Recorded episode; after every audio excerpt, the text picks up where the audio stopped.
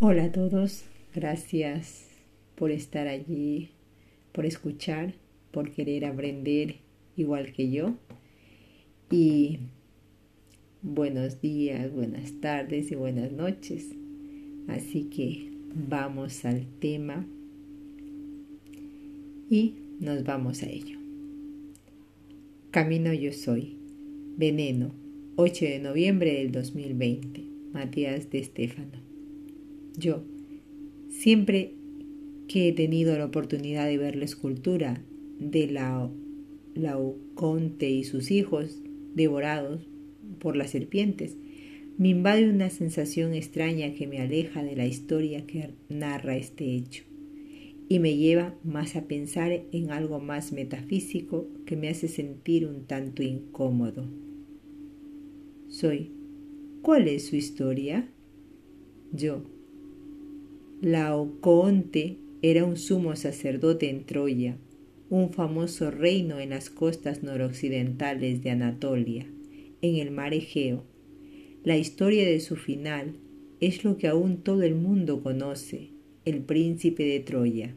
París se enamora de Helena, hija de un rey griego, un amor imposible que hace que Helena decida marcharse junto a París.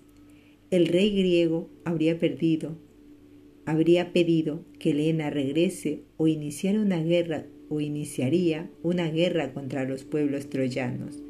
Pero los mismos decidieron responder en nombre del amor y no quedó otra más que avanzar contra Troya. Historia que conocemos por la Iliada de Homero.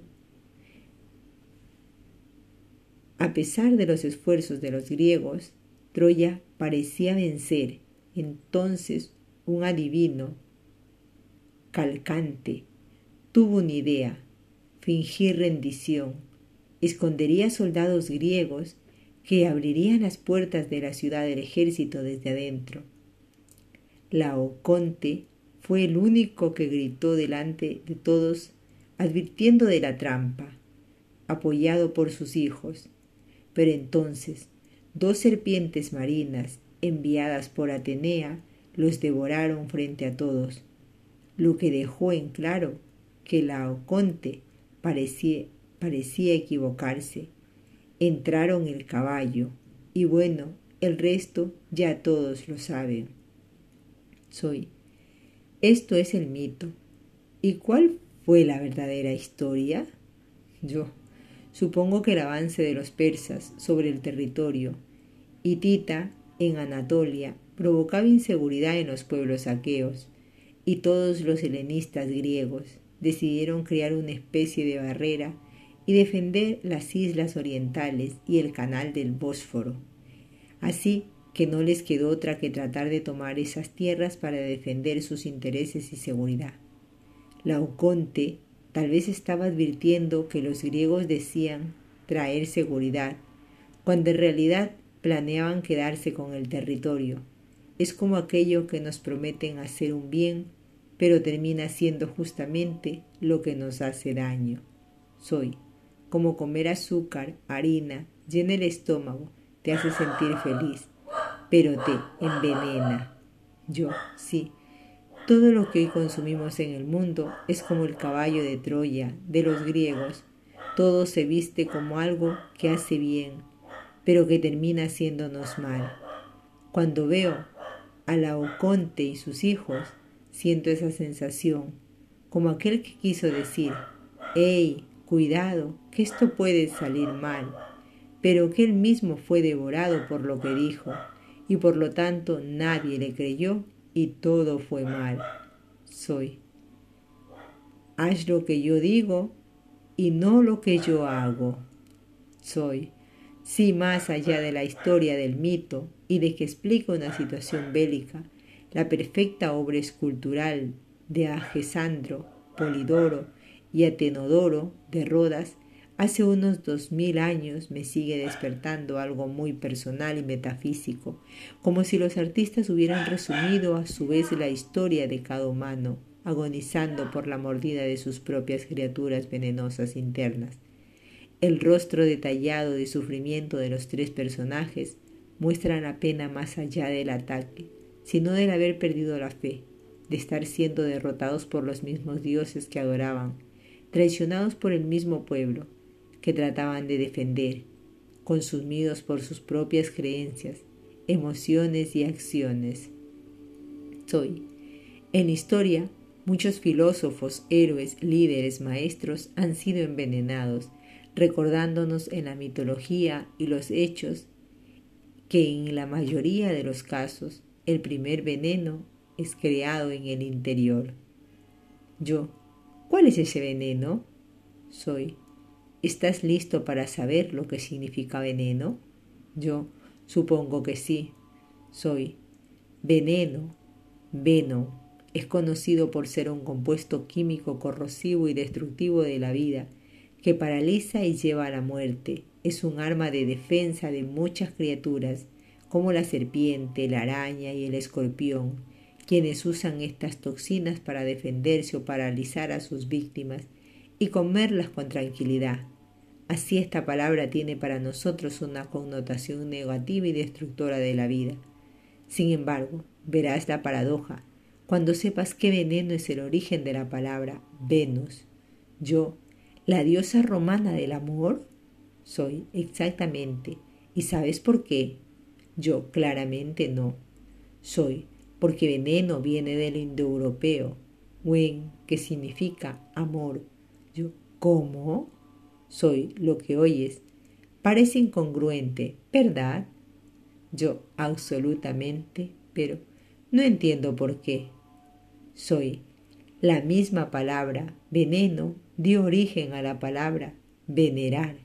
Venus y venerar son semejantes, pues uno venera lo que ama lo que admira, venera dioses, personas, parejas, amores, objetos, lugares. Pero lo venúsino no solo se relaciona al amor puro, sino a todo tipo de amor, la sensualidad, la sexualidad, la posesión, el apego, lo tierno, lo virginal, carnal, lo tabú, la ternura y virginidad pura es representada por el venado en español palabra que también surge de Wen, pero en su aspecto más oscuro también da origen al término venial. Venial hace referencia a todo lo pecaminoso, lo lujurioso, los errores carnales de la sangre, aquello imperdonable. El concepto hace que veamos el aspecto negativo del veneno, aquello que destruye. Para las culturas antiguas no existía tal cosa como bien y mal, de un modo externo, sino que el mal era interpretado como el veneno interior de la persona. La misma sangre que llevamos dentro puede darnos la vida o destruirnos por dentro. De esta manera, la vida y el amor también pueden entenderse como muerte y odio, ya que los mismos no son opuestos externos, sino expresiones internas. Yo. ¿Uno mismo crea su propio veneno a partir de lo que ama? Soy Cuéntame, ¿quién realmente comenzó la guerra de Troya? Yo, París por su amor a Helena, soy. Y dime, ¿cómo encontró a Helena? Yo, buscando a la más bella, buscando el verdadero amor. Soy. ¿Y quién era capaz de darle ese amor? Yo, la diosa del amor, Afrodita, Venus. Soy. ¿Recuerda cómo es Afrodita? le regala semejante amor de mujer a París. Yo, oh, ya lo recuerdo, la manzana de la discordia. Soy. Eris, la diosa de la disputa, creó una hermosa manzana destinada a la más bella del mundo, la cual se adjudicaba tanto Hera, Atenea como Afrodita. Para salir de la disputa, decidieron que un tercero opinara y tomara la decisión y eligieron a nuestro amigo París, príncipe de Troya. Las tres ofrecieron cosas a París, poder, sabiduría y amor, respectivamente. París eligió el amor, por lo que Afrodita raptó a Helena, la mujer más bella del mundo para él. Yo, el amor fue el veneno que inició la guerra. Soy, en la interpretación antigua, la Sagrada Trinidad, que todo humano debe reconocer es la voluntad, sabiduría y amor. Las tres diosas, la manzana de la discordia, está en la disputa constante que los individuos se hacen por debatirse entre lo que podrán, como principal motivación de sus vidas, el poder, la voluntad de era, entrega capacidad de acción, de manifestación, pragmatismo, la realización de todo objetivo en la vida. La sabiduría y estrategia mental de Atenea lleva una mente calculadora, fuera de emociones, que puede prever todo movimiento futuro, dando comprensión en la existencia y gloria de la en la conciencia. El amor de Afrodita engloba todas las emociones, la sensación de plenitud en la vida, la unidad de todas las cosas y a su vez todas las comodidades y placeres de la vida humana. Los humanos suelen elegir a Afrodita, pues su regalo es inmediato, placentero, relacionado con la idea de felicidad tan buscada. Pero sentir amor sin tener poder interior hace que vivamos por los demás, destruyendo nuestras propias vidas. Amar sin sabiduría es vivir en el desorden, pues la energía no posee una dirección concreta. De la misma forma que tener poder sin amor te convierte en un egoísta, que la sabiduría sin amor te convierte en un frívolo, frívolo calculador, que el poder sin sabiduría te convierte en un tirano, que la sabiduría sin poder te convierte en un inútil. Es una sagrada trinidad, pero sin embargo, el amor convierte toda base emocional y energética que moviliza tu sabiduría y voluntad es combustible o en un veneno. Así, para los antiguos, el amor mal administrado es el veneno del alma. Yo, wow, tiene sentido.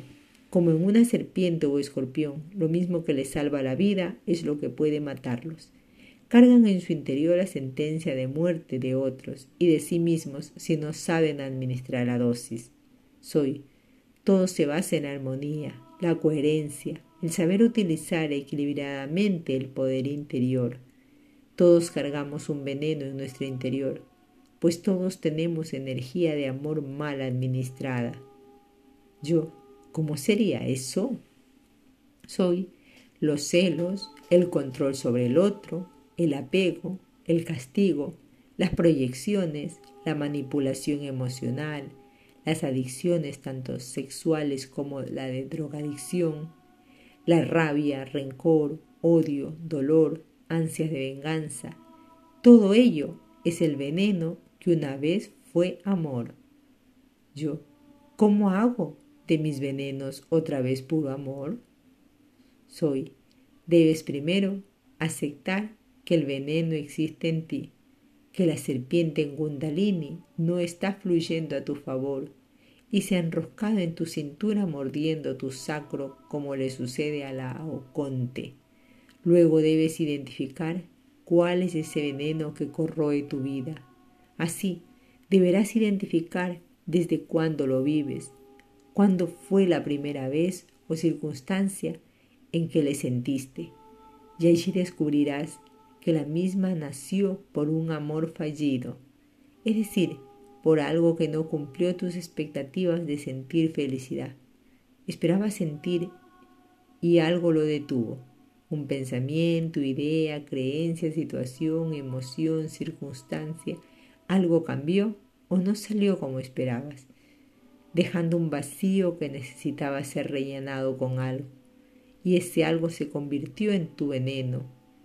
Eso te hunde hacia las oscuras y sucias aguas del subconsciente, y por ello hoy te aconsejo que antes de dormir pienses en tus venenos y le permitas a tu subconsciente mostrarte lo que está allí en relación a ellos.